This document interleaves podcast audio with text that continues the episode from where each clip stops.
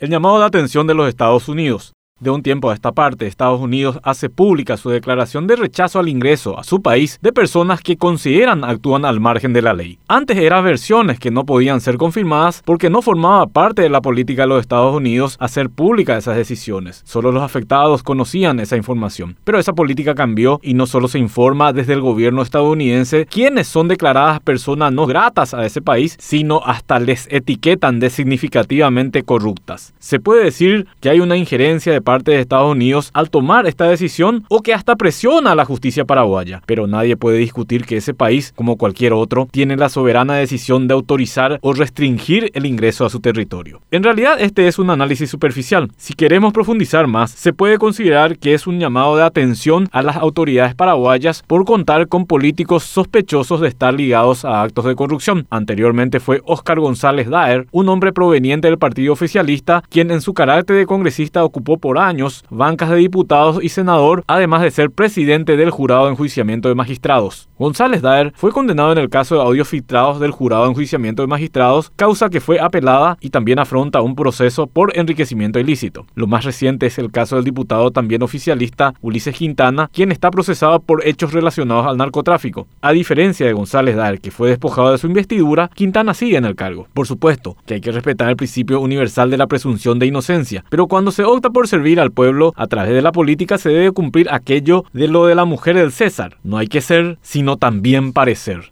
Y hay que decir que a pesar del llamado de atención de un país neutral, pero que se siente afectado por el accionar de autoridades paraguayas, las reacciones solo pasaron por el impacto mediático. González Daer recibió una pírrica condena que hace presagiar que puede ser revocada o que, en caso de ser confirmada, nunca la cumplirá en la cárcel a pesar de que puso en jaque todo el sistema judicial. Mientras que Quintana, a quien se lo escucha claramente hablando con una persona presa y procesada por tráfico de droga en una sospechosa coyuntura, no solo mantiene su banca, sino que proyecta su candidatura para el importante municipio de Ciudad del Este. Lo ideal hubiera sido que se aparte del escenario político hasta que se levanten los cargos en su contra, pero está visto que el decoro y la delicadeza no son virtudes de algunos o varios, entre comillas, representantes del pueblo. Entonces, lo que se puede concluir es que Estados Unidos no solo reclama la justicia paraguaya la impunidad reinante, sino que los mismos políticos, más aún aquellos que están en el poder, son los que propician esta situación. Se habla de corrupción imperante en Paraguay, del perjuicio social que causan los